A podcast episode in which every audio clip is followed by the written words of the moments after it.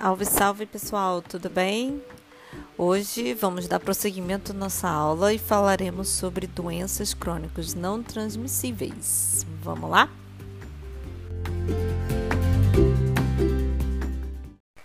Bom, o tema aula, da aula de hoje é sobre hipertensão arterial.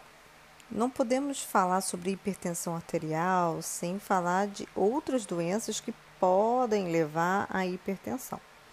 Segundo a Sociedade Brasileira de Cardiologia, por uma publicação dela de 2017, é uma condição clínica multifatorial, ou seja, tem vários fatores que podem levar ao desenvolvimento de uma hipertensão arterial. Obviamente que o fator é, genético ele é muito importante nesses casos, mas uma alimentação desregrada pode levar ao longo do tempo, sim, a, a, ao desenvolvimento de hipertensão.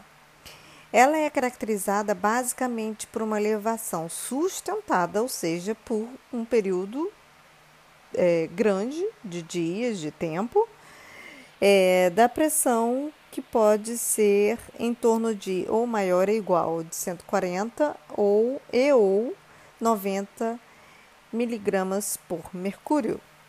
Então, como eu estava falando, é, a outra possibilidade de você adquirir a hipertensão arterial, sem sombra de dúvida, é uma má alimentação ou até mesmo ter a obesidade ou um sobrepeso. Essa acúmulo da região abdominal com gordura não só eleva a hipertensão arterial, mas também a glicemia e o aumento de colesterol triglicerídeo, que são chamados de dislipidemia. Eu gostaria que vocês depois conferissem o material que está no Classroom, em PDF, e vocês vejam um esquema que tem lá sobre o sistema angiotensina renina aldosterona. Eu vou falar um pouquinho sobre ele agora, do que ele se trata.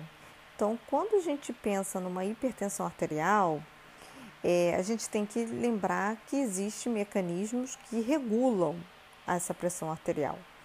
Em pessoas normotensa, ou seja, que a pressão arterial não tem problema de hipertensão, ela funciona de forma brilhante, tanto para aumentar a pressão arterial quando ela está baixa, assim como também para diminuir quando a pressão está alta.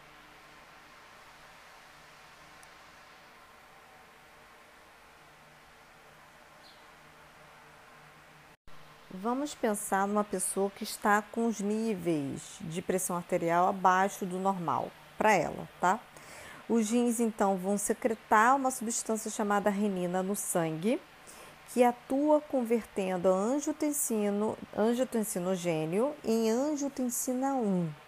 A angiotensina 1 vai passar pelo pulmão e através de uma enzima chamada enzima conversora de angiotensina, ECA, é convertida então a angiotensina 1 em angiotensina 2. Esse hormônio, angiotensina 2, ele provoca uma vasoconstrição nas artérias. E essa vasoconstrição, além de favorecer o aumento da pressão arterial, esse hormônio também é, estimula as glândulas suprarrenais a secretarem uma outra substância chamada aldosterona. Essa aldosterona, então, ela vai diminuir a excreção de água e sódio pela urina, que é uma das formas que a gente regula quando a pressão arterial está alta. A gente, né, usar diurético é uma das formas que a gente trata a hipertensão, é usar diurético para eliminar mais água e mais sódio pela urina. Com isso, eu deixo o sangue mais fluido. Quando eu, então, libero a aldosterona, ela vai diminuir essa excreção dessa de água e de sódio e ele e a água e o sódio vão para o sangue, deixando esse sangue entre aspas mais viscoso, que junto com a vasoconstrição causada pela angiotensina 2, vai então aumentar a pressão arterial. Então, esse mecanismo é que favorece a regulação da minha pressão arterial. Em pacientes que são hipertensos e que têm algum problema genético, ou seja, a hipertensão tem tem origem genética, geralmente esse sistema angiotensina renina aldosterona não funciona corretamente. Tá, Gisele, mas e se a hipertensão arterial tiver uma causa secundária, ou seja, por aumento ou acúmulo de gordura na região abdominal, seja o sobrepeso, obesidade ou apenas aquelas pessoas que têm esse acúmulo na região abdominal? Bom, a obesidade ou o excesso de peso, ele já é um organismo já que a gente considera inflamatório. Ou seja, ele libera substâncias chamadas citocinas que vão fazer com que o sistema do nosso organismo, de uma forma geral, não funcione corretamente e vive sempre em um processo inflamatório. Se a gente for fazer uma análise é, sanguínea desse, de, desses marcadores de processo inflamatório em pessoas com sobrepeso ou obesidade ou que têm um excesso de acúmulo de gordura na região abdominal, a gente vai ver que a proteína C reativa e o fibrinogênio, que é uma substância que acumula, forma tipo uns coágulos no sangue, estão altos, estão alterados. E isso é um marcador de processo inflamatório. Quando essas duas substâncias estão altas no nosso organismo, significa que existe uma grande possibilidade de uma, um depósito de gorduras ruins na, dentro dessas artérias, que é o LDL colesterol, que é o colesterol, entre aspas, ruim. E isso vai causando ao longo do tempo uma disfunção endotelial. O que isso significa? É que a artéria ela tem uma complacência que a gente chama, que ela tem uma elasticidade que consegue comportar é, uma pressão passando por dentro dela. Conforme vai acumulando gorduras dentro dela, vão depositando gorduras, essas gorduras vão se depositando, formando, entre aspas, umas pedras, onde elas não saem e vão enrijecendo esse, esse endotélio, que é essa camada interna da artéria. E isso faz com que haja aumento da pressão arterial. Como? Se eu tenho um acúmulo ali da gordura dentro desse endotélio, o meu diâmetro de passagem de sangue por dentro dessas artérias fica diminuído. Então, eu aumento a pressão dentro desse endotélio. Então, a minha pressão arterial acaba aumentando. A boa notícia para esses casos é que, se isso for tratado de forma rápida, eu consigo reverter o quadro.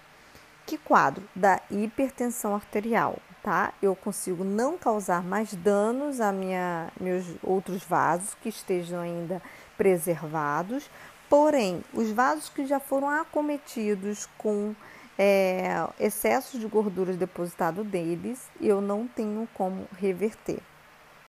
Então, basicamente, dentro, se vocês pegarem ali no slide número 6, vocês vão ver a progressão de uma chamada doença aterosclerose, que é a diminuição dessa complacência dentro das artérias por conta do depósito de excesso de gorduras dentro dela, formando células esponjosas, porque aquilo ali é um processo inflamatório o corpo entende que ali não deveria estar sendo depositado absolutamente nada, então entende que o LDL que está sendo depositado dentro dessa artéria é um antígeno e com isso começa a produzir macrófagos e outras substâncias, é, outros anticorpos para irem agir contra esse antígeno dentro da artéria formando então células espumosas, porque essas células irão ser é, absorvidas de gordura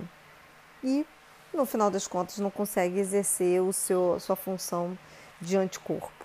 E com isso eu aumento a rigidez arterial. Então, seja um, uma bola de neve é, que não tem fim e não tem como reverter esse quadro uma vez formado a aterosclerose. Existem alguns estudos que mostram que a aterosclerose, dependendo da alimentação desde criança, pode já começar a formar, sim, uma aterosclerose. Quando chega na velhice, não tem jeito. Ou você tem um derrame, ou tem um AVC, ou tem que colocar um stent, alguma coisa nesse sentido de uma formação de uma aterosclerose lá muito antiga.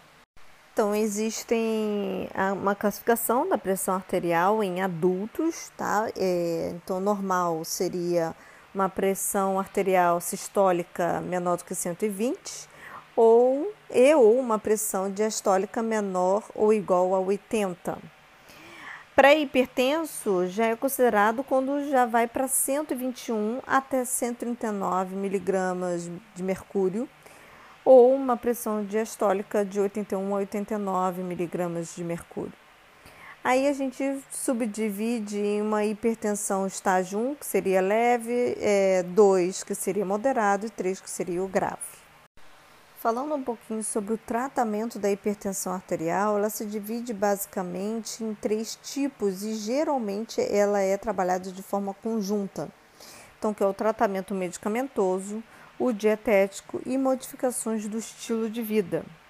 Então, medicamentoso, a gente tem umas centenas, isso vai depender do tipo de hipertensão arterial, por isso que o médico geralmente pergunta se existia hipertenso, se existe ou existia hipertenso na família, porque dependendo da resposta, pode ser um caminho ou outro.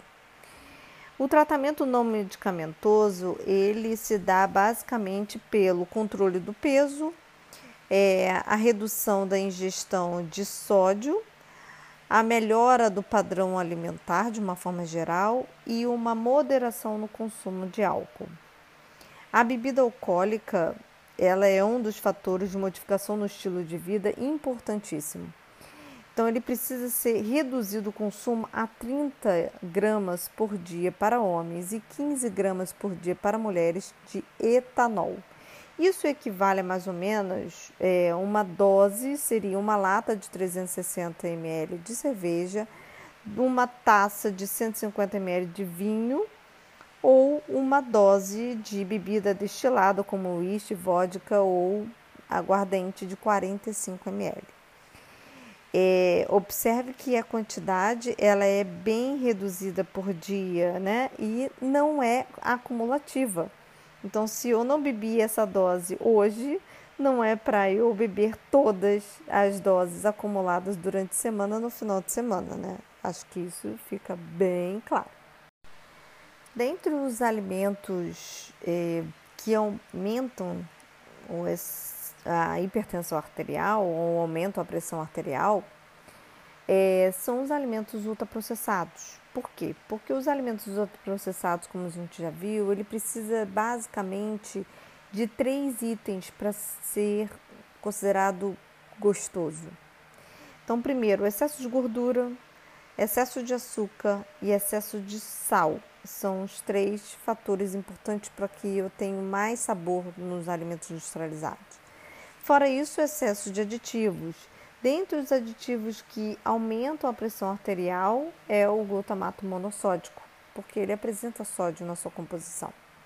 Outros aditivos que também podem contribuir para o aumento da hipertensão é todos aqueles aditivos ou conservadores ou aromatizantes, corantes, enfim, que apresentam sódio na sua composição, por exemplo, o sorbato de sódio.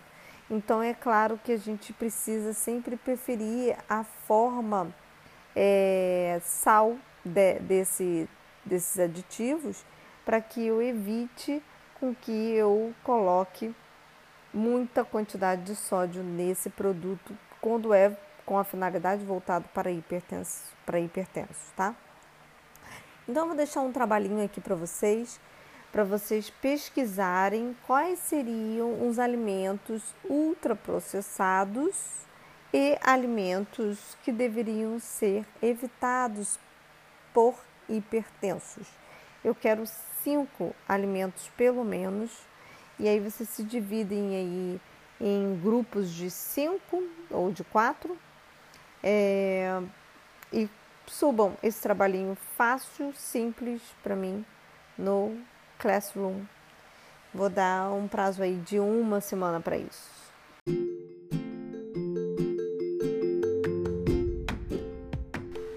Era isso que eu tinha para trazer hoje para vocês. Então a gente se vê na próxima. Um beijo!